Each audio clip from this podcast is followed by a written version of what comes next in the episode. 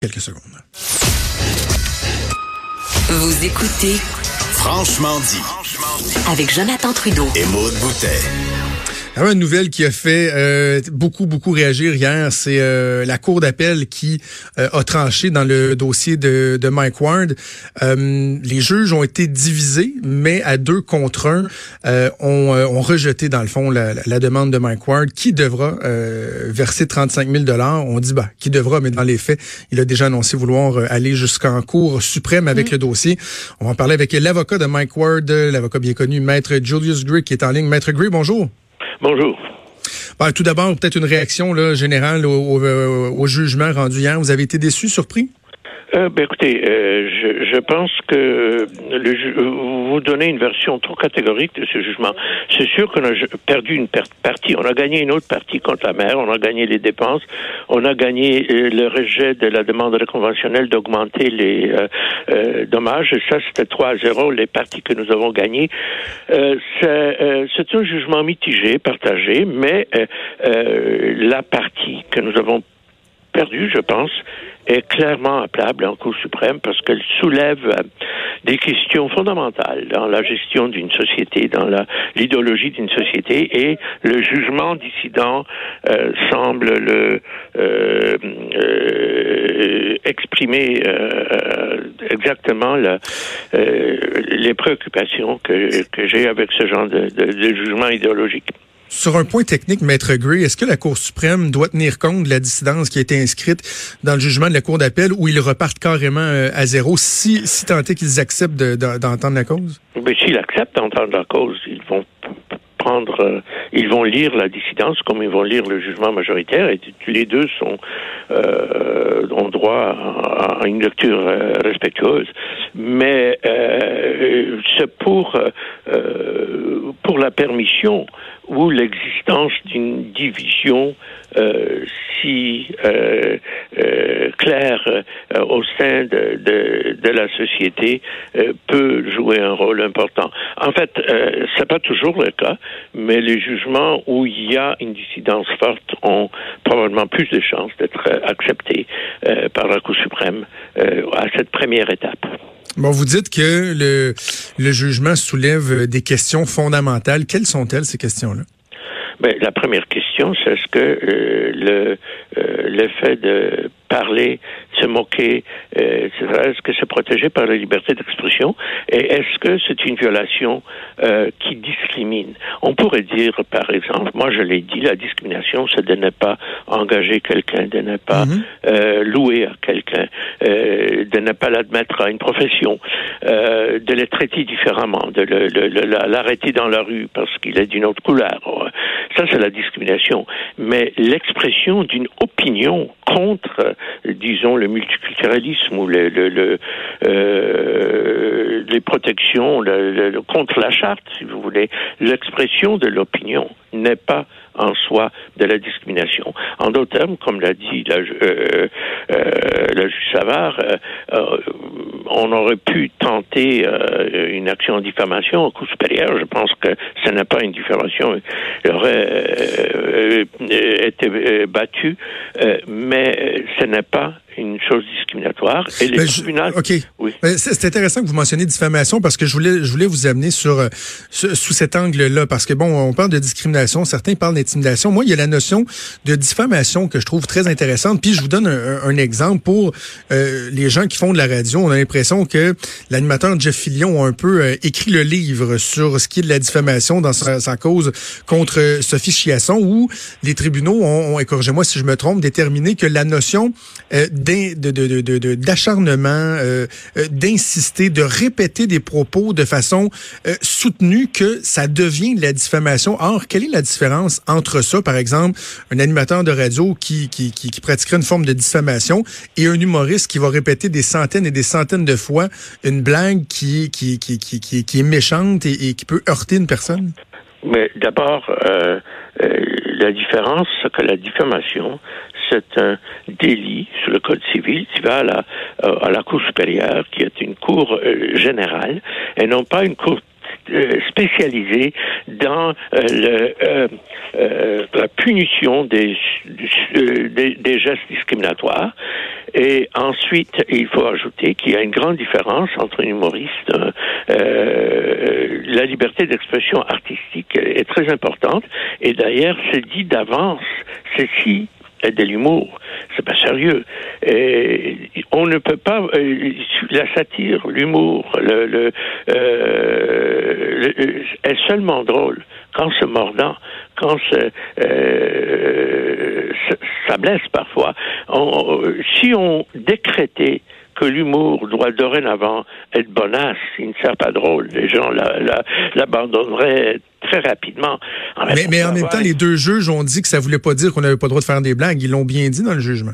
Oui, mais on peut le dire. Mais en réalité, si vous avez un jugement comme celui-ci, ça a ce qu'on appelle en anglais un chill effect. Les gens ne vont pas le faire parce qu'ils ne vont, voudront pas expérimenter sur leur propre peau pour voir jusqu'à où peuvent-ils aller? D'ailleurs, la Cour suprême a parlé de ça en matière professionnelle euh, dans la fameuse affaire Rocket où ils ont dit que ce, euh, on peut pas déterminer cas par cas parce que les professionnels vont avoir peur de euh, euh parler contre leur ordre professionnel en disant ben, ils ne vont pas me punir si c'est pas vraiment grave, ils vont se taire.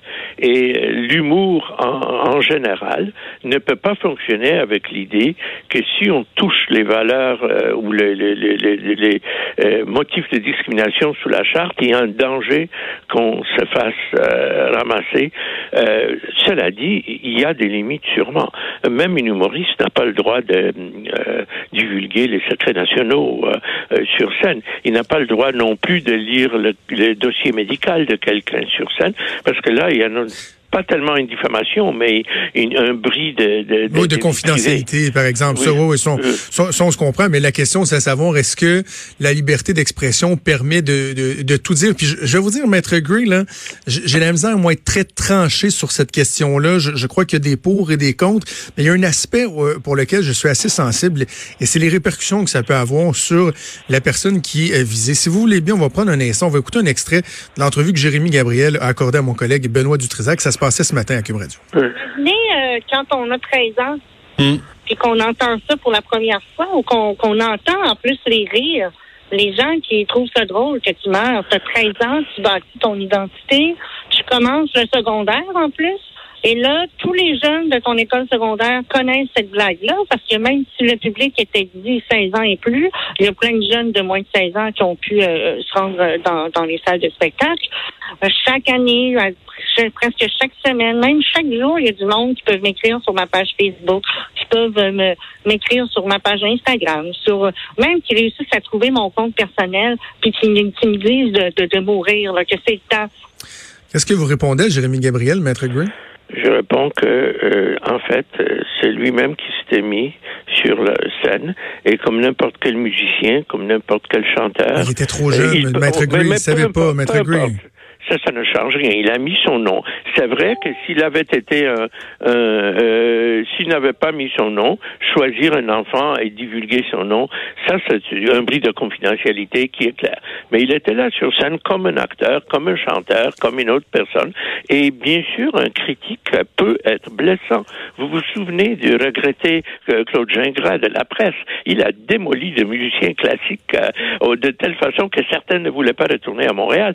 Mais cela, cela dit, on a le droit de, de, de il, il, y avait une fonction importante euh, dans euh, cela. Je ne dis pas qu'il n'y a pas de limite. Il y a peut-être une limite quelque part.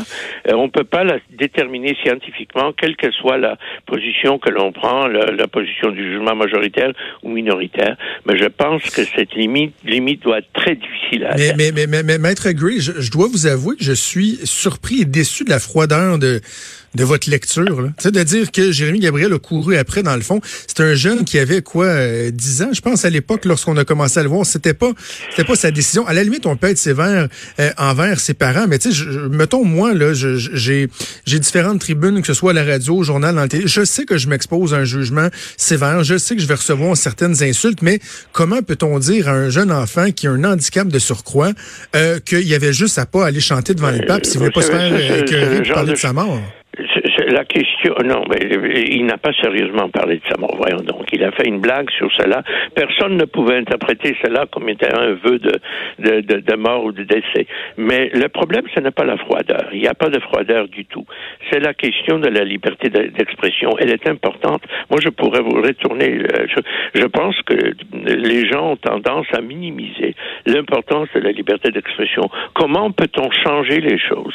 S'il y a des, des, des choses qu'on peut pas, euh, dont on ne peut pas débattre. D'ailleurs, euh, Ward lui-même a dit, il a fait ces blagues-là, et c'était pas seulement contre Jérémy, c'était euh, Céline Dion, il y avait d'autres. Il voulait attaquer euh, ou euh, exposer les vaches sacrées de notre société, parler de ça, et je pense qu'il est drôlement important pour une société de permettre aux gens de se moquer des vaches sacrées. Autrement, nous avons des choses auxquelles on ne peut pas toucher.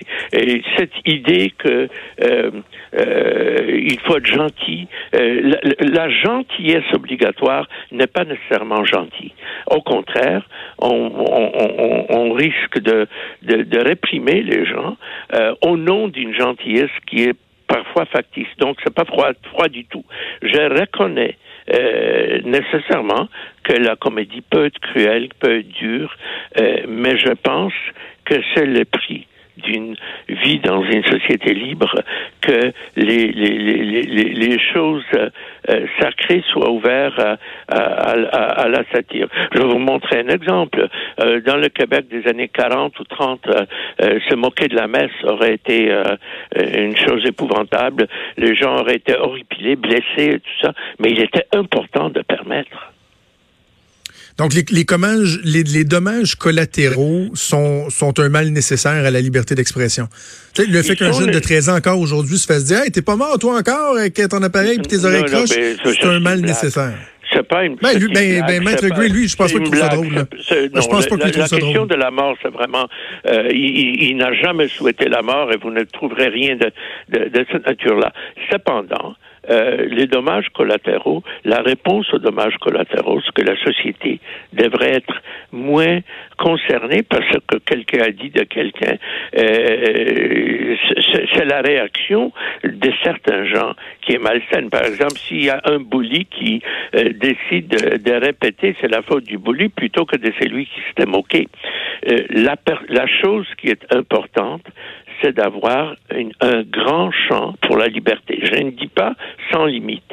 Euh, si on, si, si c'était on la fixe où cette limite-là? Au-delà de la divulgation de données confidentielles, là, on la fixe où Dans le fond, si, si vous contrevenez pas à la loi, il n'y en a pas de limite. là complètement, euh, euh, com complètement euh, impossible à répondre parce que quelle que soit la solution, où est la limite? La Cour d'appel a dit oui, on peut se moquer, mais pas dans ce cas-là. Où est la limite? On ne sait pas. Il y a une certaine des propos haineux, par exemple, ça c'est reconnu, non? Si oui, on... le, le, propos, les propos haineux, oui, oui, c'est criminel.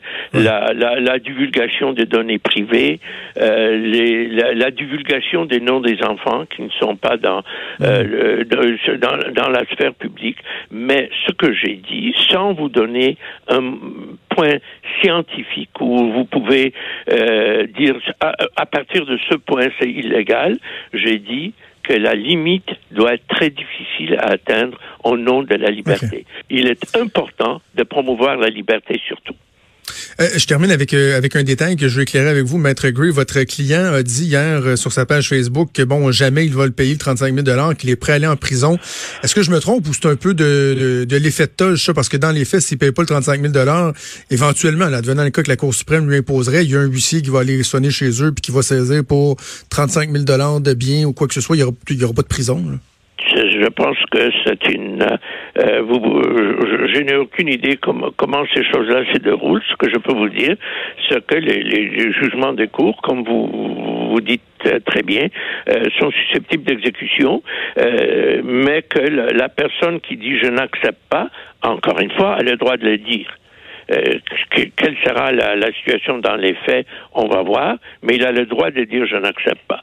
Euh, personnellement, je pense comme vous, qu'il y a des façons d'exécuter, mais cela n'enlève okay. rien à son droit de, de, oh, de, de, de parler. Alors, on va suivre ça au cours des, euh, des prochains mois, sûrement, Maître Julius Gray, avocat de l'humoriste Mike Ward. Merci de nous avoir parlé. Merci. Merci. Je. Maud, je. Je suis vraiment ambivalent sur cette question-là, mais j'ai l'impression que Matt Green m'aide un peu à à, tracer ma ligne euh, dans le sable. Là. Mais quel... Euh, j'ai été vraiment frappé, puis je, lui ai mentionné, j'ai été frappé par la froideur de, de son propos. Tu sais. Euh, il s'est exposé, il a été sur la place publique, il a décidé... Dans le fond, il a couru après. Ouais.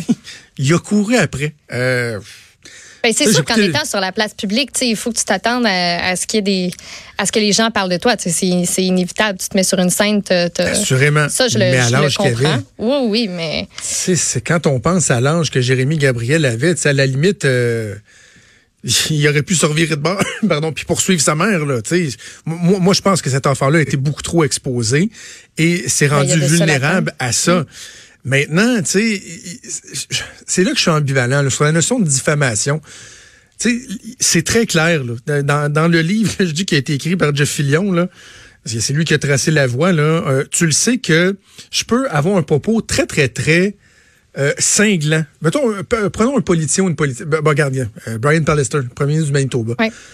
Que je varlope un peu l'allègrement de, de, depuis 24-48 heures, je, peux tenir des propos, mais si à tous les jours, trois, quatre fois par jour, dans, dans mon émission de radio, sur mes différentes plateformes, je le traite de nom, puis j'insiste, puis tout le temps, puis je m'acharne, un moment donné, ça va correspondre à la euh, définition de diffamation, devant l'insistance, la répétition, etc.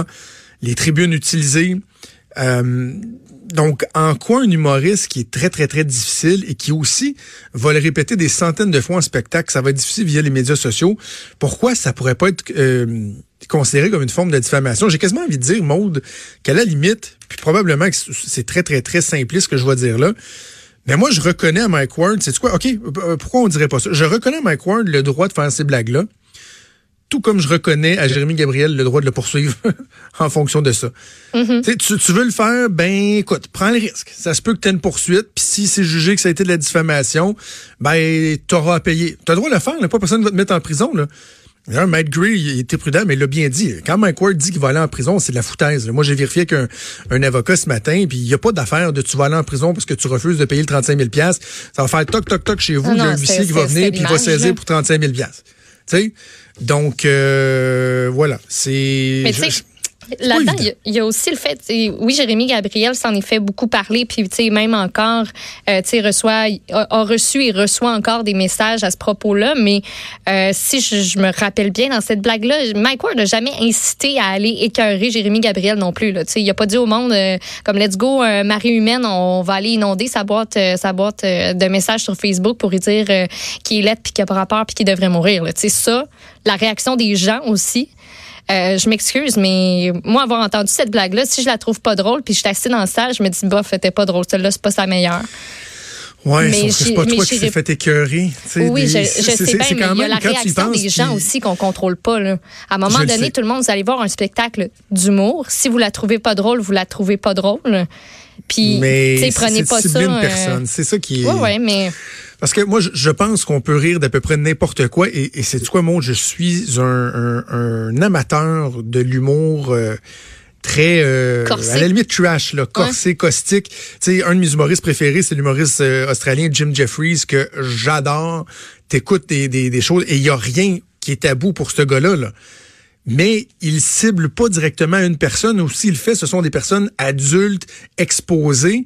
Donc, tu sais, de dire, ben, je vais m'en prendre un enfant de 13 ans en disant comment ça se fait qu'il est pas mort, lui, bol avec insistance il y a quelque chose de questionnable là-dedans. Quelque chose de questionnable. Bref, euh, la Cour suprême qui, il faudra voir tout d'abord s'ils vont accepter d'entendre la cause et euh, le cas échéant, euh, qu'est-ce qu'ils qu'est-ce qu'ils détermineront. Alors, la Cour suprême vont se pencher sur un autre dossier d'importance dont Emmanuel ben Latraverse va nous parler dans quelques minutes. Bougez pas, on fait une pause, on revient.